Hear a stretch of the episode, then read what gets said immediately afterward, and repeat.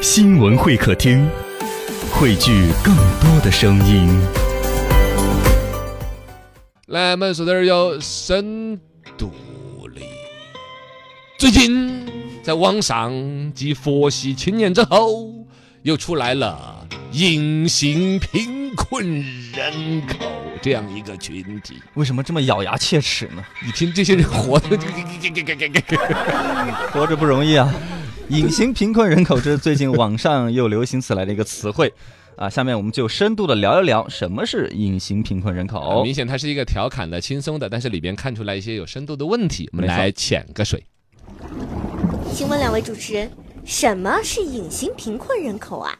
还没有跟你说清楚啊，哎都说了说了，前段时间我们也说过，啊，网上的一种调侃说法。嗯，就是那些看起来每天有吃有喝，朋友圈啊、微博啊包装的啊，感觉活得光鲜很好亮丽的哦，但是实际上是非常穷的人。时时吃大餐，天天穿新衣，拿的是高级的手机，然后呢到处发朋友圈在旅游，对，但其实他的资产为零甚至为负。嗯，呃，这个呢也是早些年呢我们提倡说刺激消费，希望年轻人们呢消费欲望强烈一点，经济活跃一点。哎哎啊、现在求人得人，对，真的这样子之后呢，他的另外一面我们也要把它显性化出来，引起关注，再深度一点。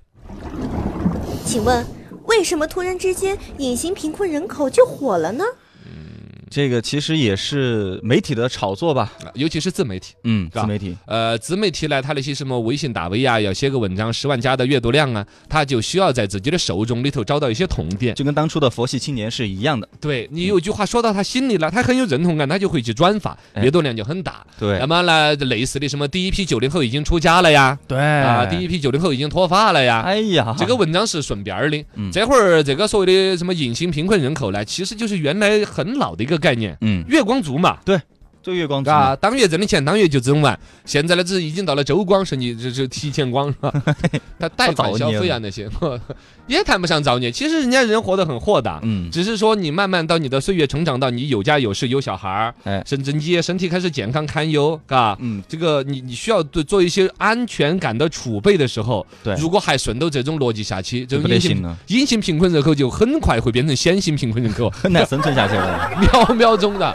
它这里边呢，为什么会突然火起来呢？其实就是自媒体人他嗯所谓的收割流量，创造一个概念，引起这部分人群，因为他的主要人群就微信大 V 文章的阅读，主要人群应该就是这些隐形贫困人口。呃，九零后差不多吧。嘎，嗯这是很重要的一个群体，引起他们的共鸣、认同感，然后转发阅读量。整个这个事情的背后，就是一篇文章，呃，找准了它的市场痛点，没错，呃，但是呢，是背后类似于像月光族这个概念不火了，也需要一个新的概念，嗯引起社会对这种群体和消费观念的两面性的探讨。请问为什么年轻人里面有这么多隐形贫困人口？哎，这个就是我们要今说到天点子上了。啊，非理性消费，哦收入相对来说不算高。就是我，呃生活 这你就强调这个闹啥子闹？ 主要是你们非理性消费放在第一 位，啊，是是是是是，啊啊生活成本较高，也是缺乏理财意识。啊，这个我确实是，你要偏八零后的时候，八零后普遍挣一千要存五百的。嗯，嘎，生活再恼火都要捏一点钱放存折上。这到九零后开始就已经有好多。 90后用好多，九零后之后，银行好像都没有开存折这个业务了，没有，基本上来就是开信用卡业务。呃，对，嘎对对对，这银行坏 呀，也是一个整个社会的消费理念，嘎，嗯，真的是而你且好多银行跑到办公室来给你推荐， 啊，才能跑过来的，也是这种推波助澜了。对信用卡的这种消费模式观念，嗯我，们当年还在那说它什么，但实际上一转眼之间，在九零后再到零零后的话，百分百分之百人人都是信用卡，嗯有存折的人会比例低很多哟，存折基本上看不到了吧？啊我对从小到大基本上没看过存折是吧？啊。那我妈以前说把我的那压岁钱我存到存折里头来，我我你主要是在闹你这个哎人，你们看。对呀， 从来没看到过。哎老人家存到的钱，早晚也都是给你们的，是嘛？嗯也是这个倒不用去纠那个结。但年轻人些，嘎，这种所谓的贫隐形贫困人口，哦，再加上现在支付宝又啥借呗、花呗，哎啊呀，，对对对，这些实际上都是同样的一个行为。这个事情哈，它出现这么多，就是一种类似于商界的商家的推动，嗯嘎、然后呢，本个从社会经济的发展来说呢，老是像老一辈的老人家那种呢，存到钱不花，哎，国家也很矫情，晓得嘛？因为以前就存到那个那种，大家都存钱、存钱、存钱，嗯导致了市面上没得钱用，在银行上有大坨。哪一天突然有个什么类似于通货膨胀性质的啊，哎有点交心的时候，已经出来哦就豁抬头取钱来花。对，越是惊慌的时候，突然之间一哈，比如几万亿流到市面上买东西，糟了，市面上没那么东西给你买，嗯就会出现恐慌，出现物价突然的上涨。对它需要均匀的让银行里头有好多钱，社社会上流动有好多钱，消费有好多钱。但哦现在有个问题在于说呢，本来该越来越希望他们有消费理念的老人家些呢，继续存；